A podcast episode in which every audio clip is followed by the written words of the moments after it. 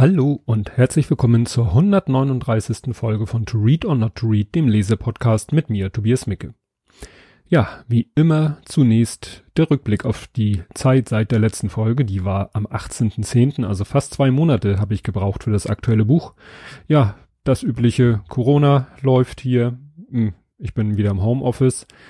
Äh, ja, ich werde alt. Da empfehle ich euch die Folge 24 vom Justian Podcast, die ich ausnahmsweise äh, verlinken werde. Ich habe viel, viel Alltagsärger gehabt mit kaputten Hausgeschichten, Autogeschichten. Das kann man am besten sich im Blathering 154 ganz am Ende, gibt ja Kapitelmarken anhören.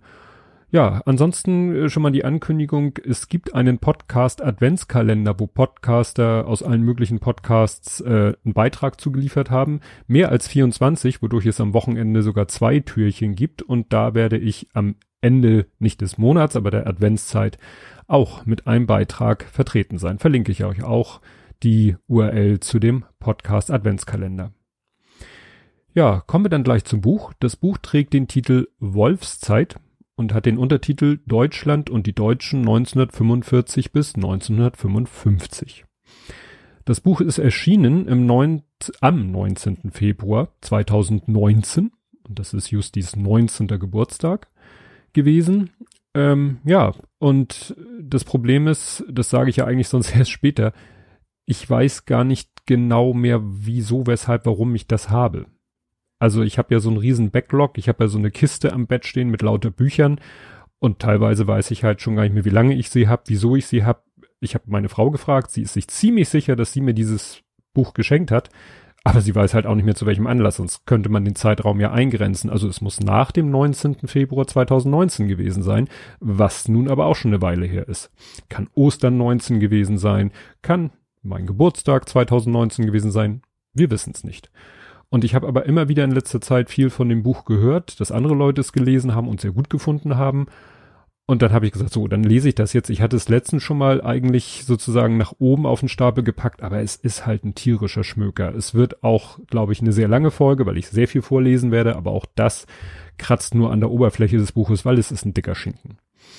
Ja, der Autor ist Harald Jäner, Jahrgang 53. Er war bis 2015 der Feuilleton-Chef Feuilleton, ich kann es nicht aussprechen. Es klingt für mich eher nach diesem Bett. Der Berliner Zeitung, der er seit 1997, Geburtsjahr vom Großen angehörte. Zuvor war er freier Mitarbeiter im Literaturressort der Frankfurter Allgemeinen Zeitung. Seit 2011 ist er Honorarprofessor für Kulturjournalismus an der Universität der Künste Berlin. Ja, also gebildeter Mensch, äh, worauf ich nachher nochmal eingehen werde. Also nicht, dass ich das in irgendeiner Form in Abrede stellen werde, aber da kommen wir nachher zu. Erschienen ist es im Rowold Verlag, kennt man ja eigentlich, und den Weg zum Buch habe ich euch schon erzählt. Kommen wir also zum Inhalt des Buches. Ja, der Inhalt ist eigentlich durch den Untertitel schon klar definiert. Es geht halt um die Geschichte Deutschlands von 45 bis 55, beginnt also mit der ja, Stunde Null, wo und wann der Krieg endete und da kam gleich am Anfang ein äh, sehr bekannter Spruch, also mir bekannter Spruch vor. Es ging darum, wie dann äh, ja die die Radiosender da äh, auch den Betrieb aufgenommen haben, also ne, nach dem Ende des Krieges.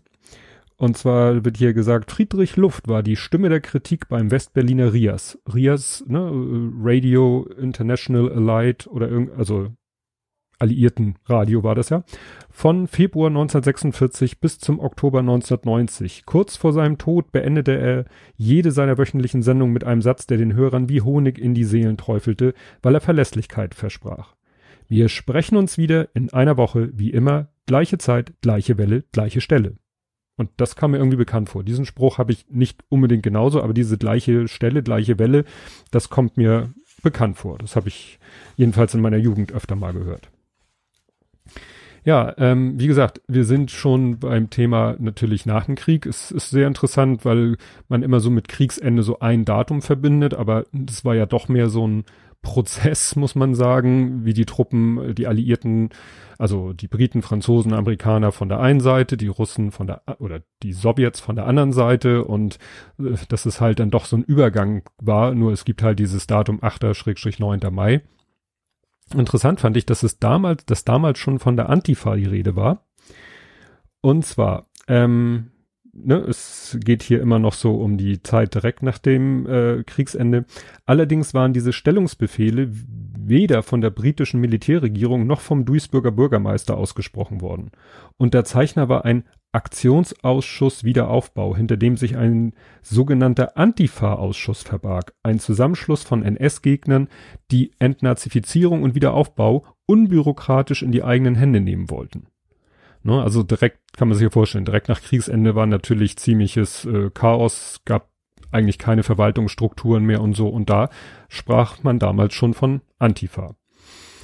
Ja, dann äh, kommt später, das äh, geht darum, so Trümmer, Frauen, ja, die Zeit, als alles in Trümmern lag. Und da ist dann hier auch ein Foto abgebildet. Es sind viele Fotos in dem Buch enthalten, natürlich alles Schwarz-Weiß-Abbildung. Und äh, was ich so spannend fand, das ist quasi, ich habe es hier genannt Early Photoshop. Da hat nämlich damals ein Fotograf zwei, zwei Bilder genommen und die irgendwie so geschickt aneinander geklebt, wahrscheinlich wirklich die negative aneinander, also zweimal ein Foto gemacht und das so aneinander geklebt, dass es wie ein riesen Panorama aussieht. Und wenn man genau hinguckt, dann sieht man, dass da sich Gebäude wiederholen. Also das sind wohl wirklich zwei Fotos, wo sich eben einige Bereiche über, also die sich überlappen und er hat die dann quasi, ja, im, in der Dunkelkammer aneinander gesetzt so und dann zu einem großen Panorama ausbelichtet. Und das sieht man wirklich erst, also hätte ich den, hätte das nicht im Text da Erwähnung gefunden, hätte ich das wahrscheinlich gar nicht gemerkt. Also, ne, 1945 Köln in Trümmern. Ja, dann Kapitel 3, das große Wandern. Es geht eben darum, wie die Leute gerade aus den, aus den, äh, ja, ehemaligen Ostgebieten, ich weiß nicht, wie der korrekte Ausdruck ist, wie die sich auf den Weg gemacht haben, weil ja gesagt wurde, so hier, ihr weg hier, weil Polen sollte ja in irgendeiner Form wieder, wieder entstehen. Das war ja irgendwie äh, durch den Hitler-Stalin-Pakt eigentlich von der Landkarte verschwunden. Ja, und das Thema wurde ja auch schon verfilmt oder ja, mit der, meine Großeltern, beziehungsweise meine Mutter war noch nicht geboren, aber meine Tante war schon geboren. Also die sind wirklich auch irgendwo da aus den äh, Gebieten nach, ja, jetzt jetziges Gebiet der BRD damals gewandert. Und hier äh, geht jetzt darum, die Verantwortung für all diese Menschen fiel mit dem Tage der Kapitulation auch formal den vier Alliierten zu. Insgesamt 40 Millionen auf die eine oder andere Art entwurzelte in den vier Besatzungszonen. Geflohene, Obdachlose, Desertierte, Gestrandete, eine erzwungene Mobilität unvorstellbaren Ausmaßes. Das heißt nicht, dass alle tatsächlich in Bewegung waren.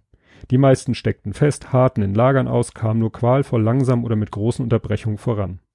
Die einen mussten möglichst rasch nach Hause gebracht, die anderen erst einmal festgesetzt werden. Versorgt werden mussten sie alle. Eine gigantische logistische Leistung, selbst wenn es oft nicht einmal das Nötigste war, das beschafft werden konnte. No, weil, also hier wird äh, auch geredet, das war damals der Ausdruck der alliierten Displaced Persons, also irgendwie Menschen, die nicht da waren, wo sie sein wollten oder sein sollten. Ne? Es gab halt eben äh, ja ehemalige Kriegsgefangene der Deutschen oder von ja von den Deutschen zwangsweise irgendwo anders hingebrachte Menschen, die wieder zurück wollten. Ja und eben Menschen, na, ja die Zwangswanderungsopfer äh, waren. Darum geht es auch hier bei der nächsten Stelle, die ich vorlesen will. Das ist jetzt nicht so einfach, bei diesem dicken Schinken die Stellen wiederzufinden. Genau, in Kielce, 180 Kilometer südlich von Warschau, kam es ein Jahr nach Ende des Krieges zu fürchterlichen Ausschreitungen gegen Juden. Nach Kielce waren von ursprünglich 25.000 jüdische Einwohner gerade mal 200 Überlebende zurückgekehrt, weniger als ein Hundertstel. Aber auch das war manchen noch zu viel. Im Juli 1946 zwang Antisemiten einen zehnjährigen Jungen zu behaupten, er sei von Juden entführt und missbraucht worden. Ein aufgebrauchter Mob erschlug daraufhin 40 Juden und verletzte 80 schwer. Der Pogrom von Kielce war das letzte Zeichen für die meisten jüdischen Überlebenden in Polen, dort keine Zukunft mehr zu sehen. Also man, ne, es war nicht schlagartig, mit dem Ende des Zweiten Weltkriegs war nicht schlagartig der Antisemitismus weg. Der war eben immer noch da und machte sich immer noch so bemerkbar. Ja, dann, was ich schon sagte, meine äh, mütterlichseits Vorfahren, die kamen eben aus Ostdeutschland beziehungsweise dann Polen. Äh, die Vertriebenen wurden auch wenig herzlich empfangen von, ja, eigentlich ihren, äh, Nationalkollegen oder wie man es nennen soll, also Menschen gleicher Nationalität. Da fällt dann in diesem Buch, und das finde ich doch etwas kritisch, also es wird in diesem Buch auch rege, werden Wörter benutzt, wo man sich eigentlich geeinigt hat, dass man die nicht mehr benutzt. Nun kann man wieder sagen, ja, hier äh, extrem historischer Kontext, aber ich finde es, also in, in Zitaten, ja, kann man auch drüber disku diskutieren, aber es wird halt auch von äh, das N-Wort, das Z-Wort benutzt, wo es nicht unbedingt notwendig ist. Und das finde ich ein bisschen kritisch. Ja, dann habe ich jetzt gerade gesehen, ähm, es gab dann auch da schon erste Fake News. Das ist mir jetzt hier durch die Lappen gegangen, weil ich glaube ich auch. Ach so, nee, na gut. Das habe ich geahnt, dass sowas passiert. Also diese Geschichte mit dem, dass da behauptet wurde, das habe ich mir hier notiert unter Fake News, dass damals also mit dieser Fehlmeldung, mit dieser Behauptung, äh, dem wäre von Juden, den Zehnjährigen was Böses getan wurde, dass damit eben so ein Pogrom ausgelöst wurde. Das, was ich eigentlich vorlesen wollte, wie gesagt, zu dem Thema Displaced Persons und Zwangswanderung, es kommt jetzt, das Problem ist, die Seitenzahlen sind auch super winzig. Sicher hatten sich viele der russischen Kriegsgefangenen jubelnd auf den Heimweg gemacht, heilfroh endlich nach Hause zu kommen. Aber es gab eben auch weniger Begeisterte und darunter waren nicht nur Kollaborateure. In Dachau setzten GIs im Januar 1946 Tränengas ein, um zwei Baracken russischer DPs, also damit sind die Displaced Persons gemeint, zu räumen. Als sie hineinstürmten, erlebten sie die erschütternde Szenerie eines Massenselbstmords. Die GIs schnitten die meisten rasch los, die sich an den Deckenbalken erhängt hatten. Die, die noch bei Bewusstsein waren, schrien uns auf Russisch an, deuteten dabei erst auf die Schusswaffe der Soldaten, dann auf sich selbst und baten uns flehentlich, sie zu erschießen. Da fragt man sich natürlich, was denen in der Heimat drohte. Also es waren ja keine, es waren ehemalige russische Kriegsgefangene. Hatten die Angst wegen, dass man ihnen, weiß ich nicht, vorgeworfen hat, Feigheit vor dem Feind oder so. Also das fand ich doch sehr erschreckend. Ja, dann wieder zurück zu den äh, Vertriebenen, die eben, ja, eigentlich nur innerhalb des Landes ja oder des ehemaligen Staatskonstruktes woanders hin mussten, wurden halt aber dann äh, ja von den Menschen, wo sie gezwungen waren hinzuziehen, äh, ja nicht freudig empfangen, denn plötzlich war man nicht mehr Deutscher, ne? da hätte man sich ja darauf einigen können, wir sind alle Deutsche, sondern es entwickelte sich ein Regionalismus und damit leider auch ein Rassismus. Und da lese ich vor, der Rassismus lebte fort und richtete sich nun munter nach innen. Es war damals viel von den deutschen Stimmen die Rede. Deren Vermischung bedrohte die gewachsenen regionalen Eigenarten der Volksgruppen, seien es Oberbayern, Franken, Pfälzer, Thüringer, Mecklenburger oder Schleswiger. Nach dem Zusammenbruch hatte die Idee der Volksgemeinschaft an Strahlkraft verloren, der Hochmut aber keineswegs abgenommen. Das Volk war desavu desavouiert, nun besann man sich plötzlich wieder auf die Region als das entscheidende Identitätsmerkmal. Und das finde ich interessant, weil die äh, Ulrike Gero ja immer spricht von einem Europa der Regionen, dass man sich von dem Konstrukt der Nation löst, sondern eben ein Level weiter runtergeht. Weil viele Leute sagen eben, ja gut, Deutscher bin ich auch, aber ich fühle mich in erster Linie eben, so wie hier beschrieben, als Bayer oder Mecklenburg-Vorpommern heute vielleicht oder eben noch kleinere. Nur wenn das natürlich solche Ausmaße annimmt, wie es so klischeehaft ist, dass der, was weiß ich, der Nordfriese den Bayern nicht ausstehen kann, dann ist es natürlich äh, ja eher negativ. Ja, ansonsten habe ich hier noch eine Analogie zu heute gefunden. Und zwar, ne, wie man so mit Leuten aus anderen äh, ja, Regionen umgeht. Schnell wurden die Vertriebenen deshalb von einer Last zu einem Gewinn für die deutsche Wirtschaft. Sie waren meist schneller bereit, sich neuen Umständen anzupassen als die Alteingesessenen. Mit ihrem Besitz und ihrer Heimat hatten sie auch viele Illusionen verloren, verhielten sich wendiger und ehrgeiziger. Zwei Drittel der vormals selbstständigen Zuzügler wechselten nach der Umsiedlung den Beruf. Fast 90 Prozent der ehemaligen Bauern unter ihnen mussten sich nach anderen Erwerbszweigen umschauen. Eine Arbeitskräftearmee, die ohne Wenn und Aber zum Schuften bereit war. Der rasche Aufschwung nach der Wirtschaftsreform 1948 wäre ohne die Arbeitsemphase der Vertriebenen nicht möglich gewesen. Und das erinnert doch irgendwie stark so an zweierlei. Also einmal vor mittlerweile, Gott, lasst mich rechnen, 40, fast 50 Jahren, als äh, die sogenannten, das Wort ist ja auch nicht so Sahne, Gastarbeiter nach Deutschland kamen ja, für die, dafür einen Aufschwung und für Wohlstand gesorgt haben. Oder sogar heute noch, wenn Leute eben auch aus, weiß ich nicht, Bürgerkriegsregionen nach Deutschland flüchten und dann äh, eben auch bereit sind, Jobs zu machen, sich aufzureiben und äh, also dieses Klischee vom, sage ich mal, äh, türkischen Kioskbesitzer, der so halbwegs rund um die Uhr offen hat, weil da die ganze Familie mitarbeitet.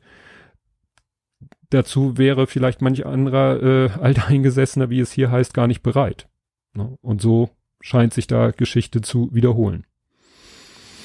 Ja, dann wird hier, es fallen natürlich unheimlich viele Namen. Manche sagt mir nichts, aber dieser Name sagte mir was. Und zwar geht's hier um einen Autor. Es gibt in Wolfgang Borcherts Werk ein Gegenstück zu dem berühmten Draußen vor der Tür. Es ist eine inbrünstige Beschwörung Hamburgs, der die, die der 24-jährige Schriftsteller 1945 schon todkrank im Bett liegend geschrieben hatte, nachdem er nach einem Fußmarsch über 600 Kilometer endlich in seine Heimatstadt zurückgekehrt war. Zitat Hamburg. Das ist mehr als ein Haufen Steine, Dächer, Fenster, Tapeten, Betten, Straßen, Brücken und Laternen. Das ist mehr als Fabrikschornsteine und Autogehupe. Oh, das ist unendlich viel mehr. Das ist unser Wille zu sein. Nicht irgendwo und irgendwie zu sein, sondern hier und nur hier zwischen Alsterbach und Elbstrom zu sein. Und nur zu sein, wie wir sind, wie in Hamburg. Ja, und das hat mich natürlich ein bisschen berührt, so als Hamburger. Und Wolfgang Borchert, ich habe da mal nachgeschaut, ja, nach dem ist eine Straße ähm, in dem Stadtteil benannt, in dem ich aufgewachsen bin. Ich bin hier in Stalzhoop aufgewachsen und da gibt's den Borchertring und ja, der ist tatsächlich nach ihm benannt worden. Ja, auch damals hat man sich natürlich nach Normalität gesehnt und sie sich auch irgendwie geschaffen. Und da spielt dann interessanterweise, das hat ja auch jetzt zu Corona schon mal so in der Phase des ersten Lockdowns eine große Rolle gespielt, die Insel Sylt. Da lese ich mal was vor. Trotz dieser Strapazen reisten 1947 etliche Deutsche schon wieder zum Spaß oder zur Erholung. Von den 10.000 Ferienquartieren der Insel Sylt waren zwar 6.000 mit Flüchtlingen in drangvoller Enge belegt, der Rest aber wartete wie einst auf Urlauber. Das Gepäck wurde bei der Ankunft nach Schwarzmarktware durchsucht, aber die Wirte versicherten den Gästen, dass die Polizei großzügig verfahre und mitgebrachtes Zubrot in Maßen toleriere. Ne, weil war natürlich, ist es, es war immer noch alles knapp und Krise und, und äh, Mangelwirtschaft und so weiter und so fort, aber trotzdem wollten die Leute halt gerne irgendwie mal raus, äh, woanders hin und dann nach Sylt. Ne? So wie auch zu Corona-Zeiten. Übrigens, schöne Grüße an Tobi, der ist, glaube ich, immer noch auf Sylt. Ja, dann äh, kommt ein sehr skurriles Thema, dessen ich mir nun gar nicht so bewusst war, obwohl es irgendwie doch äh, auf der Hand liegt. Und zwar das Thema Männermangel. Also durch den Krieg sind ja viele Männer sind äh, im Krieg gefallen oder waren noch in Kriegsgefangenschaft. Und ja, das zwang die Frauen dazu halt, alles das zu machen, was so früher vielleicht die Männer gemacht hatten. Ja, aber wie gesagt, die Frauen äh, hatten eben auch ein bisschen unter dem Männermangel zu leiden. Weil, wie gesagt, das ist schön, der Mensch lebt nicht. Ja, jetzt kriege ich das Zitat nicht zusammen. Und dann lese ich hier mal was vor, was äh, hier eben auch wirklich aus der Sicht von äh, Frauen aus der Zeit geschildert ist. Beim Besuch des Cafés Tabasco wurden Brigitte, Eike und eine Freundin Opfer von Anreißern, die die Betreiber engagiert hatten, um die Laune der vorwiegend weiblichen Besuchern umsatzfördernd zu steigern. Zwei junge Männer forderten sie gleich beim Betreten des Lokals zu wilden Tanz auf und animierten die Betörten anschließend zum unvorsichtigen Ordern von Cocktails und Gemüsesuppe. Statt ihnen jedoch dabei Gesellschaft zu leisten, stürmten sich die Männer, kaum hatten die Mädchen bestellt, auf die nächsten Neuangekommenen und zogen zu Eikes Empörung das gleiche Spiel ab. Musste ich mich mal kurz räuspern.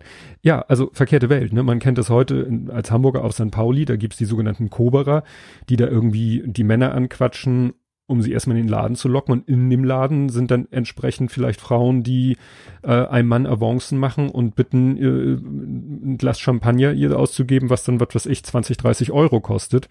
Und danach ist der Mann vielleicht auch abgemeldet und so war es damals, ja, umgekehrt. Ja, äh, spannendes Thema, was ja als Hamburger Norddeutscher nicht so ganz die eigene Welt ist, und zwar Karneval. Ne? Also es gab ja Karneval schon vor dem Krieg. Während des Kriegs natürlich, also ne, zur Hochzeit des Kriegs gab es kein Karneval. Ähm, ja, und dann war die Frage so, jetzt ist der Krieg vorbei, was machen wir nun? Und das war unterschiedlich, weil ähm, die Besatzungsmächte das unterschiedlich handhabten. Die Franzosen sagten, hier macht mal gleich wieder Karneval, weil sie sich davon eine Entpreußung hofften. Ne, weil das war so das, das, ja, quasi das Feindbild der Franzosen, dieses preußische Denken. Und da sahen sie im Karneval eine Möglichkeit, das den Leuten sozusagen, ja, auszutreiben, klingt so schlimm. Äh, die Briten nicht. Also die sagten, nee, nee, Karneval lassen wir erstmal. Und so gab es dann tatsächlich schon auch äh, in einigen Ecken Deutschlands gab schon 1945 wieder Karneval. Und es gab dann auch, ja, so Büttenreden und so. Und da haben die hier eine abgedruckt, die finde ich sehr interessant. Sieben Jahre, sag's unverhohlen, hat wieder man uns abgestohlen und unsere Stadt mit ihren Gassen aus tausend Wunden bluten lassen. Und vor dem Krieg wollt ihr's wissen, wir an die Brust uns schlagen müssen, die alle wir von Knechtes Banden zu lösen uns den Mut nicht fanden. Wir riefen Heil, Heil ohne Ruh, das eine sei gesagt hierzu, bei vielen unseren Brüdern, Schwestern hat jenes ewiges Heil von gestern, war es gesprochen, war es gesungen, im Herzen niemals mitgeklungen. Und dann steht das, lese ich noch einen Satz danach vor, das ist eine halbe Selbstanklage und eine halbe Reinwaschung und damit im Verhältnis zum damals üblichen schon eine ganze Menge Selbstbewusstsein. Ne, also selbst in so einer Büttenrede wurde das schon, begann quasi schon die, die Aufarbeitung der Schuld. Es gab dann auch ein Karnevalslied, das ist hier, glaube ich, auch abgedruckt, das werde ich jetzt nicht vortragen, ähm, was dann irgendwie schon so äh, in die Richtung ging, da kommt dann auch wieder das N-Wort drin vor und so weiter und so fort. Und das hatte eine Zeit lang in einigen Regionen so den Status einer Nationalhymne, weil es noch keine offizielle gab, wurde da ausgerechnet dieses Lied dann gespielt. Und da hat dann ähm, äh, hier, na, Adenauer ganz schnell dafür gesorgt, dass es dann sozusagen die richtige Nationalhymne gab. Also das soll sozusagen von diesem Zustand beschleunigt worden sein. Ja, dann kehrten doch nach und nach die Männer wieder heim, also die den Krieg überlebt hatten ähm, ja, als Kriegsgefangene, ich sag mal, an, an Leib und Seele versehrt. Und ja, das hatte natürlich dann auch seine Konsequenzen. Lese ich auch mal was vor. Ich muss jetzt mal aufpassen, dass ich hier synchron bleibe. Genau, lese ich mal vor. In den Kriegsjahren hatten die Frauen erfahren, dass eine Großstadt auch ohne Männer betrieben werden kann. Sie hatten Straßenbahn, Kräne und Bagger gefahren, Gewinde geschnitten und Bleche gewalzt, hatten Teile der öffentlichen Verwaltung übernommen und das Management von Betrieben, in denen die härteste Arbeit freilich nicht sie, sondern Zwangsarbeiter verrichten mussten. Sie hatten gelernt, Fahrräder zu reparieren, Dachrinnen anzubringen und elektrische Leitungen wiederherzustellen. Die mysteriösen Kniffe, mit denen die Männer in der Vorkriegszeit ihre privilegierten Jobs bewältigen, hatten sie alle entzaubert. Und sie hatten sich angewöhnt, die wichtigsten Entscheidungen selbst zu treffen. Sie hatten sich mit Evakuierungsbehörden angelegt, um die Kinder in der Nähe von bestimmten Verwandten unterzubringen, hatten bei Schulproblemen interveniert und Hausarbeit gerecht unter den Kindern verteilt. Sie hatten HJ-Oberscharführern ihre Schranken verwiesen, hatten den Jungs die Flausen auszutreiben versucht, die das Gerede, sie seien Herrenmenschen in ihren Köpfen angerichtet hatte.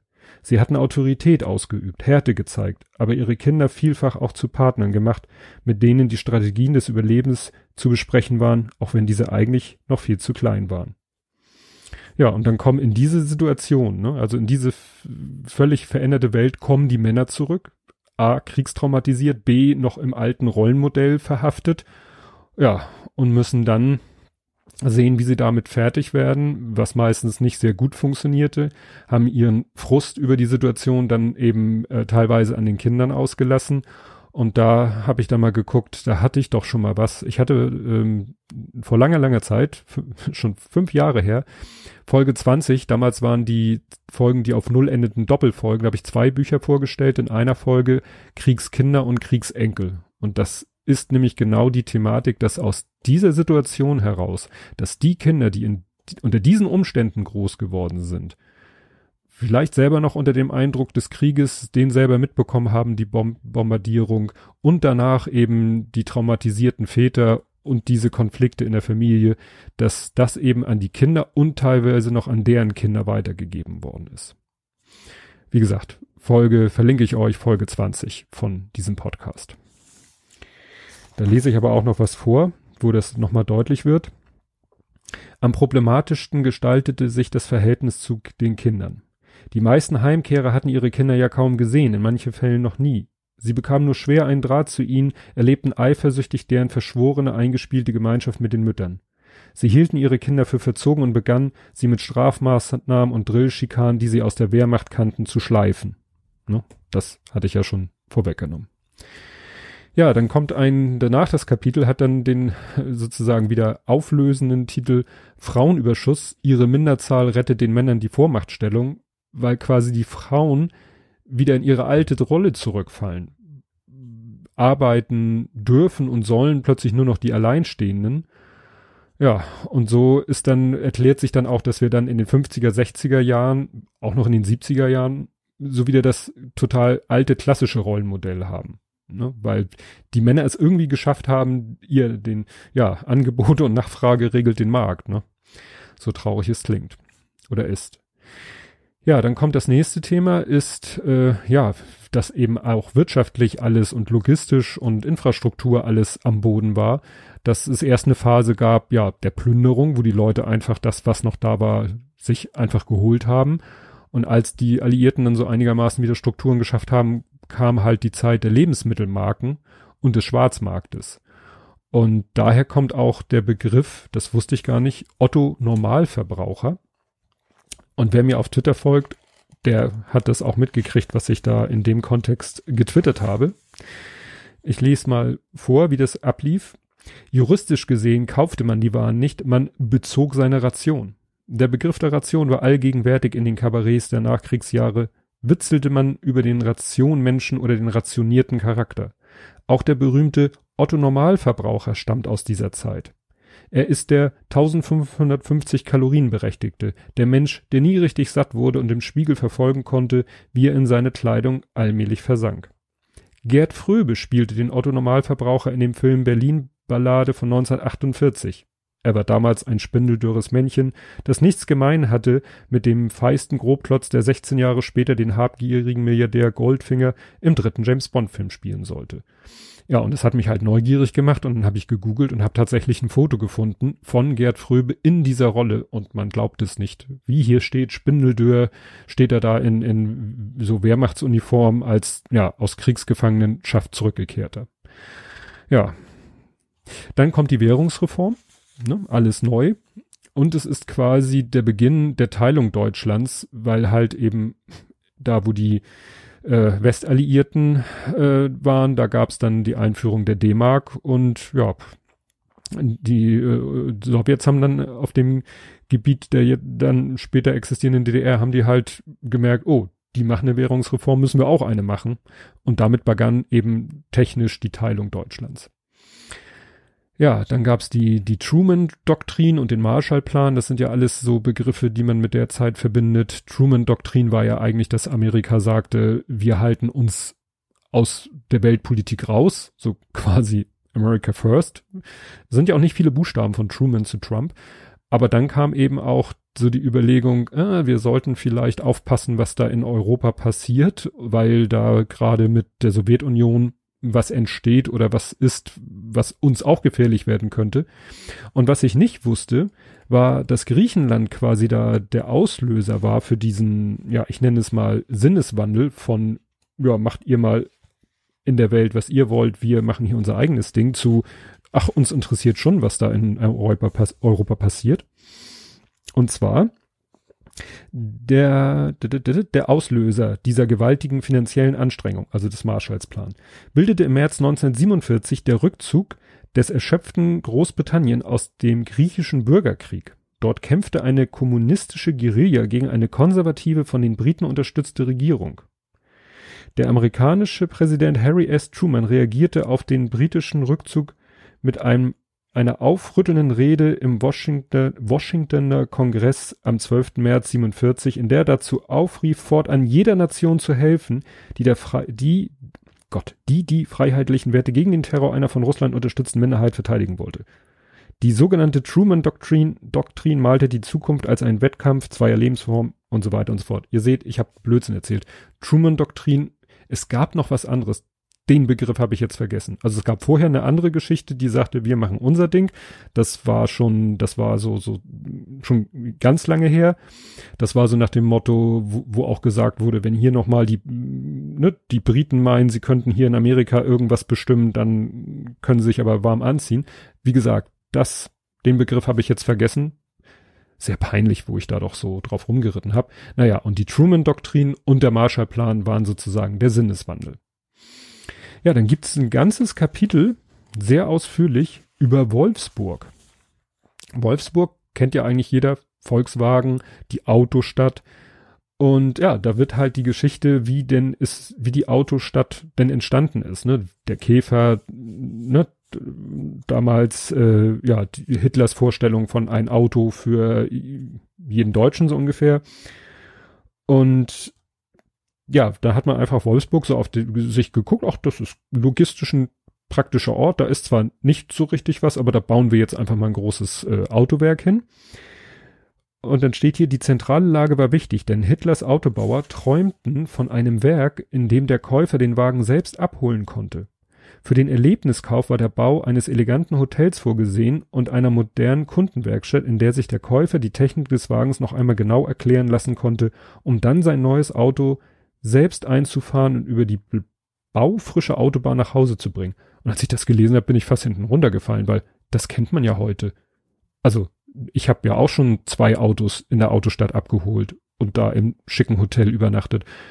Und dass es aber von Anfang an Idee war, die aber damals nicht sofort umgesetzt wurde. Also dann wird hier ausführlich beschrieben, wie es dann erstmal lief.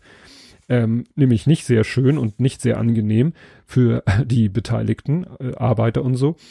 Ja, aber letztendlich haben wir das jetzt und das damit endet dann dieses Kapitel. Hitlers ursprüngliche KDF-Idee, den Werkbesuch zu einem Erlebnis für Selbstabholer zu machen, ist nun Wirklichkeit geworden.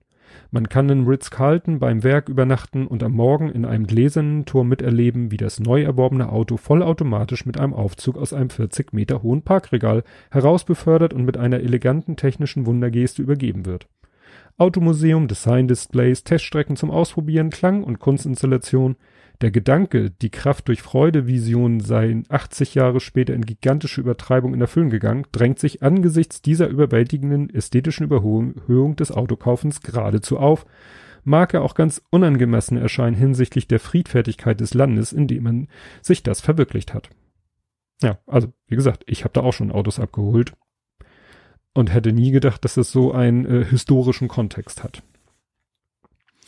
Ja, dann hat, kommt ein ganzes Kapitel über Beate Use, die ja in der Nachkriegszeit auch eine wichtige Rolle gespielt hat. Da war aber für mich nicht viel Neues, weil noch nicht so lange her ich ja in Folge 122 das Buch von Katrin Rönnecke über Beate Use vorgestellt habe. Ne? Also da wird auch nochmal so im Schnelldurchlauf, also nicht ihr ganzes Leben, also die, es geht ja hier um 45 bis 55, also wird nicht das, das ganze Leben von Beate Use nur in diesem Zeitraum geschildert mit einem hübschen Foto aus einem damaligen Prospekt. Ich lese mal vor. Pneumatische Teilprothese ERA. Größenangabe, Preise und Bezugsnachweis umseitig. Ja. Ein Fall für What's in Your Picks. Ja, dann kommt äh, etwas, das wird hier zu, habe ich zusammengefasst, und die Angst vor der Verwahrlosung. Und zwar geht es um Comics. Es war ja schon immer so, neue Form, neue Medienform hatten es ja schon immer schwer schon als, äh, sage ich mal, die das Konzept des Romans entwickelt wurde, hat das ja schon zu einem Aufschrei geführt. Hier geht's jetzt um Comics, die natürlich die gerade die amerikanischen Besatzer nach Deutschland brachten. Lese ich mal vor. National konservativ Gesinnte fremdelten mit dem Geist der jungen Republik. Der liberale Einfluss der Alliierten, die neuen Filme und Bücher, die abstrakte Kunst und die heiter swingende, aufpeitschende Musik waren ihnen ein Gräuel. Sie vermuteten, durchaus zu Recht, dass sie die deutsche Gesellschaft tiefgreifend verändern würden. Comics wurden gleichgesetzt mit Bildidiotismus, wollüstigen Analphabetentum, Gewaltverherrlichung und Seelenvergiftung. Sie seien eine Invasorenliteratur, die in den Beutetaschen des weiblichen Gefolges verbreitet werde. Kinderopium, eine Volksseuche und Kulturschande. Also, ne, damals äh, ne, gab es dann auch diese Ansicht, dass Comics ja, und es war ja auch lange Zeit so, dass wenn man irgendwie in die DDR gefahren ist, man bloß keine, äh, ja, so klassischen äh, amerikanischen Comics äh, mitbringen durfte. Die wurden dann meistens kon konfisziert. Im Kapitel 8 geht's dann, also ich äh, sage jetzt manchmal die Kapitelnummer dazu, ich weiß nicht, ob ich zu jedem Kapitel überhaupt was sage. Jedenfalls in Kapitel 8 geht es dann darum, ja, ich, ich habe mir hier notiert, die Umerzieher. Also wie ver versucht wurde von den Alliierten durch die Medien so ein bisschen die, die, ja, wie soll ich das sagen, die kulturell-geistige Entwicklung der Deutschen so ein bisschen zu beeinflussen. Und da geht es um ähm, Hans, Hans Habe. Da verlinke ich den Wikipedia-Artikel, der kam irgendwie, sag ich mal, aus Europa, ist dann irgendwann äh, vor den Nazis geflüchtet, äh, nach Frankreich und später auch äh, nach Amerika und kam dann als US-Major quasi zurück nach Europa, genauer gesagt nach Deutschland und hatte sozusagen den Auftrag, so und du äh, gründest mal hier jetzt äh, Zeitungen in unserem Sinne, sage ich mal so. Und äh, da war etwas, was ich sehr interessant fand. Beginnend mit dem Kölnischen Kurier nahm ab April 1945, also ne, April 45, noch vor dem offiziellen Kriegsende 16 neue Zeitungen ihre Arbeit auf. Kaum, dass es in den jeweiligen Städten, nee, dass in den jeweiligen Städten Waffenruhe eingekehrt war. Das gelang nur durch eine ausgeklügelte Logistik. Die 16 Blätter bedienten sich einer Zentralredaktion, die unter Habes Leitung im beschlagnahmten Hotel Bristol in Bad Nauenheim saß. Deren Manuskripte wurden täglich per Flugzeug oder Jeep in die Lokalredaktion gebracht. Dort wurden sie mit lokalen Berichten und mit den Verlautbarungen der regionalen Militäradministration kombiniert. Ein System, das die heutige Struktur der deutschen Lokalzeitung, die sich einen überregionalen Mantel teilen, vorwegnahm. Ne? Kennt man ja heute, ist ja gerade so, in den letzten Jahren gab es ja quasi das Redaktionssterben, dass dann, ja, genau, ne, wird ja so genannt, ein Mantel gemacht wird von einer überregionalen Redaktion und die dann nur noch ihre regionalen Meldungen dazu packen. War also damals schon so. So, ja, Hans Habe. Sein Lebenswandel kommt zum Lebensende und erinnert an so manchen anderen, sag ich mal, Publizisten, während er also vorher sozusagen von den Alliierten aufgefordert war, hier mal so ein bisschen auch äh, sozusagen äh, geistige Entnazifizierung zu machen. Aber das, ja, änderte sich wohl später. Hier steht nämlich dann, dass Habe später in der Springerpresse beharrlich gegen den Linksdrall der Republik polemisieren sollte. Rudolf Augstein und Heinrich Böll im boshaften Sotisen als Verharmloser des RAF-Terrors abkanzelte, schob ihn allerdings ins Abseits. Der Aufenthalt dort war jedoch so komfortabel, wie Habe es verdiente. Am Tessiner Ufer des Lago Maggiore genoss er den Lebenabend im Vicotoriani-Stil. Ein eleganter Herr, der, wenn auch mitunter ein Stinkstiefel, sein Nach... Jetzt habe ich... Nee, wenn auch mitunter ein Stinkstiefel. Punkt. Sein Nachbar Robert Neumann zumindest dichtete, das Wasser stinkt, die Luft ist rein, Hans Habe muss gestorben sein. Und als ich das gelesen habe, war auch wieder so, so, dass da ist, Moment, Moment, Moment, das kommt mir bekannt vor. Und irgendwann, über irgendwas bin ich gestolpert. Und habe ich recherchiert, weil, erzähle ich nachher noch, es gibt viele, viele, viele Endnoten. Dann habe ich in seine Endnote geguckt, in seine Quelle. Und in seiner Quelle steht dieses Zitat drinne als, das Wasser stinkt, die Luft ist rein, Hans Habe muss ertrunken sein. Was ja auch viel mehr Sinn ergibt, wenn man sagt, das Wasser stinkt. Warum sollte das Wasser stinken, nur weil er gestorben ist? Ja, wenn er ertrunken ist, ergibt das Sinn, wenn man dem was Böses nachsagen will. Das heißt, da hat der Autor seine eigene Quelle, die er ja angibt, falsch zitiert. Und wie gesagt, mir kam dieser Spruch irgendwie bekannt vor und das ist wirklich schon ein bisschen Ironie. Otto Walkes hat mal in einem Sketch, der Sketch ist glaube ich so eine, so eine, dass er in der Rolle eines Predigers da eine Predigt hält und er endet diese Predigt mit dem Satz, das Wasser stinkt, die Luft ist rein, Franz Josef muss ertrunken sein. Bezieht sich, ne, war ja zu der Zeit auf Franz Josef Strauß. Das heißt, da hat Otto Walkes ein Zitat von Robert Neumann über Hans Habe abgewandelt auf Franz Josef Strauß das, ja, und daher kenne ich das, weil bin ja nun auch schon ein bisschen älter und kenne so die alten äh, Programme von Otto Walkes. Gut, äh, das zu Hans Habe. Ähm, ja, Kapitel 9 habe ich mir notiert, Kulturhunger. Da geht's dann darum, wie die Alliierten auch so ein bisschen versucht haben, so die Kultur so ein bisschen zu steuern. Und zwar lese ich hier vor, der Mensch lebt nicht von Brot allein, heißt es, und wenn kein Brot da ist, dann gilt das erst recht. Dann muss ein jegliches Wort herhalten, nicht nur jenes, das durch den Mund Gottes geht, wie es selbst vollständig im Matthäusevangelium heißt, und genauso ein jedes Bild oder der letzte Satz der fünften Symphonie. Ab Mai 1945 brach etwas aus, das als Kulturhunger zu einem Kernbegriff der Nachkriegszeit wurde. Ja, es geht eben darum, dass die Menschen gerne wieder äh, Kultur genießen wollten, ähm, ins Theater gehen wollten und so weiter und so fort. Und das hat natürlich leider auch wieder so ein bisschen aktuellen Bezug. Im Moment ist auch so ein bisschen Kulturhunger, dass die Leute sagen, ich würde gerne ins Kino, ich würde gerne ins Theater oder auf Konzerte gehen und es geht halt nicht. Und da ging es vorher nicht aufgrund des Kriegs und nach dem Krieg wollten die Leute dann eben ja wieder sowas besuchen. Und ganz konkret gab es dann eben auch eine Förderung der Malerei, also dass bestimmte Künstlergruppen gefördert wurden, und zwar gerade im Bereich der abstrakten Kunst, weil man sich ein bisschen distanzieren wollte von ja dem Kunststil, der so ja in in der DDR gepflegt wurde oder damals vielleicht noch gar nicht DDR in der sowjetisch besetzten Zone. Also förderte man die abstrakte Kunst und äh, das schlug sich dann auch nieder im Design, gerade im Möbeldesign. Und dann ist hier ein sehr schöner Text über den Nierentisch, die man ja auch mit der Zeit verbindet. Der Nierentisch war das dekorative Symbol entnazifizierten Wohnens. Mit abgespreizten Beinen und aufreizenden Optimismus stand er spillerig im Weg. Asymmetrisch, verletzlich und halodrihaft verkörperte er das Gegenteil des wuchtigen Reichskanzleistils. In grazilen Schüchen aus Messing und mit einem goldfarbenen Umleimer gegürtet und oft noch mit mediterranen Mosaik belegt, sah er aus wie die Travestie eines stabilen Tisches. Und ja, das, während vorher der, der Schreibstil im Buch doch recht trocken ist, auch der Thematik angemessen, wird er doch hier, wie man sieht, sehr, sehr unterhaltsam, ne? Weil geht ja jetzt auch hier nicht um Not und Elend, sondern schon um wieder ein etwas besser werden der Zeit. Ja, an, nichtsdestotrotz geht es aber auch immer noch um Vergangenheitsbewältigung. Also, ne, wie haben die Menschen, die Deutschen nach dem Krieg denn, ja, sich damit, äh, mit, mit der Tatsache abgefunden, was von deutschen Boden für, für grausame Taten ausgegangen sind.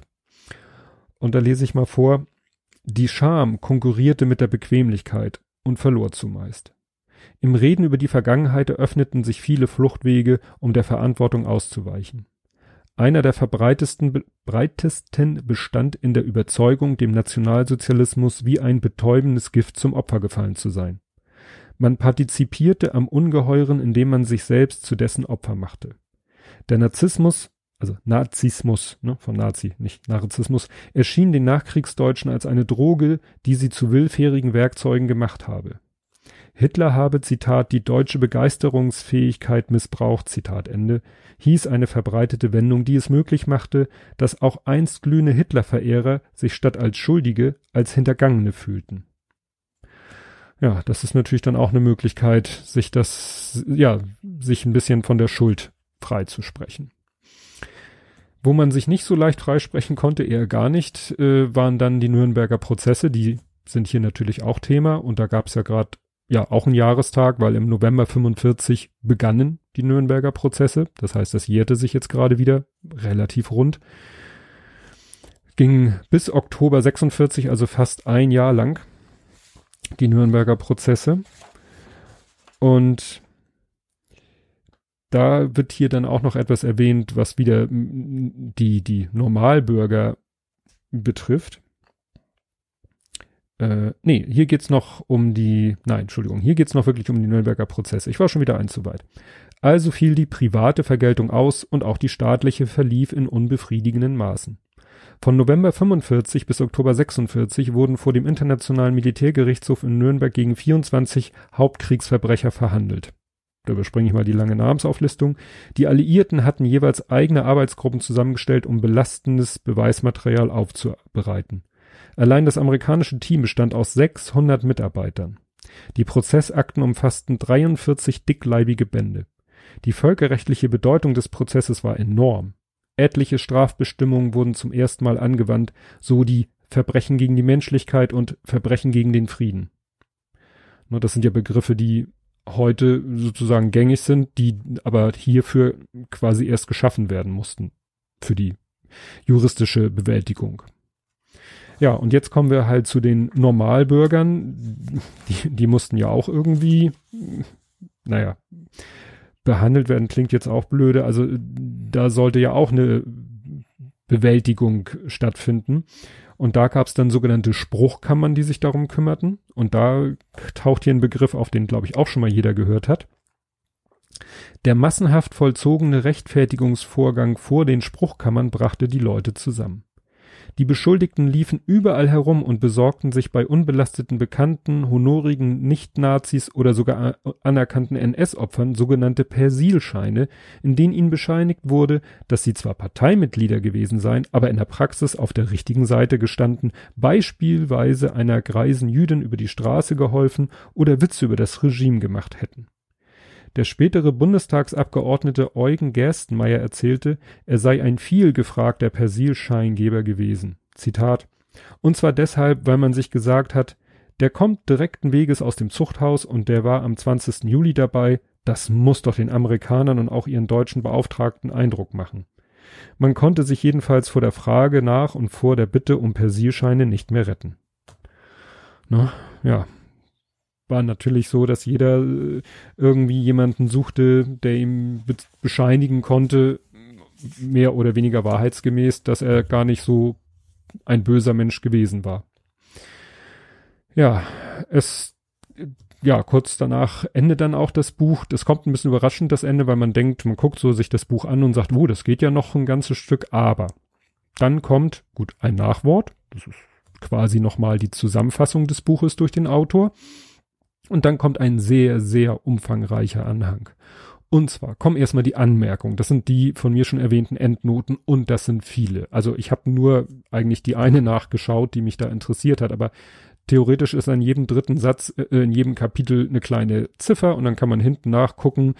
Das finde ich ein bisschen umständlich, aber als Fußnoten wäre es kaum zu machen gewesen. Dann Literatur, das ist quasi das Literaturverzeichnis, auch sehr, sehr umfangreich. Nochmal ein eigener kurzer Abschnitt Zeitschriften, ne, auf die auch erwähnt werden in dem Buch oder auch zitiert werden. Dann ein Register, also ich weiß nicht, ob das immer so ist, aber es ist ein Personenregister, ne, wo alle Personen äh, erwähnt sind, die in dem Buch genannt, namentlich genannt werden. Ein Bildnachweis, ein Textnachweis und, wie es, so wie ich das sehe, in deutschen Büchern üblich ist, am Ende die Danksagung. Ne, hatte ich hier, glaube ich, auch schon öfter mal erwähnt, dass bei englischsprachigen Büchern kommt diese Danksagung am Anfang und in deutschsprachigen Büchern am Ende. Ja, mein Fazit, es ist natürlich ja harter Tobak. Also nochmal so, auch als jetzt ich weit von der Zeit entfernt geborener Mensch, äh, nochmal eine Beschäftigung mit dieser Lebens- oder nein, nicht mit dieser, nicht mit der eigenen Lebensphase, aber mit der Lebensphase eben meiner Elterngeneration, das, was ich schon sagte. Ne? Ich bin ein, ja, Kriegsenkel, würde ich sagen. Ich bin kein Kriegskind, ne, das haut nicht hin, so vom, vom Alter meiner Eltern. Aber meine Eltern sind halt so geboren, die waren direkt nach dem Krieg Kinder. Und äh, haben auch sicherlich nicht so tolle Sachen erlebt. Ne? Ich weiß es nicht so genau, weil das eben schon so der Punkt ist, wo man sich auch so detailliert nicht äh, mit seinen Eltern, jedenfalls ich mich nicht mit meinen Eltern, ich habe mich mit meinem Vater mal ein bisschen unterhalten. Ja, der hatte halt nicht so die super Kindheit. Die sind zigmal umgezogen äh, und dadurch auch war in zig verschiedenen Schulen und so. Und das bringt natürlich alles Probleme mit sich, ist ja klar. Ne? Und um das zu verstehen, hilft dieses Buch eben, ja, weil eben damals die, die Städte zerbombt waren. Auch Hamburg war ja zerbombt und da war man halt gezwungen, irgendwie über die Runden zu kommen. Ja, ähm, ja, ich finde das Buch sehr gut, wirklich sehr lesenswert und äh, Holgi hat auch in letzter Zeit öfter mal erwähnt, dass er dieses Buch gelesen hat und auch sehr gut fand. Da kann ich ihm nur voll und ganz zustimmen. Und das soll es zu diesem Buch gewesen sein. Boah, das war jetzt lang. Aber wie gesagt, ist auch ein dicker Schinken. Ja, ich kann jetzt schon mal ausnahmsweise ankündigen, welches das nächste Buch sein wird, nämlich das Buch Schnelles Denken, Langsames Denken. Das wurde nämlich auch letztens in irgendwelchen Podcasts von Leuten positiv erwähnt und das habe ich schon seit Ewigkeiten auf meiner Wunsch Wunschliste gehabt. Und ich habe dann in Anführungszeichen den Fehler gemacht, das gegenüber meiner Frau zu erwähnen dass viele von diesem Buch reden, das gut finden, ich es aber auf meiner Wunschliste habe und obwohl sie weiß, dass ich einen riesen Backlog an Büchern habe, hat sie mir dann zum Nikolaus dieses Buch geschenkt. Und das werde ich jetzt auch als nächstes anfangen zu lesen. Das hört ihr dann in der nächsten Folge und bis dahin, tschüss.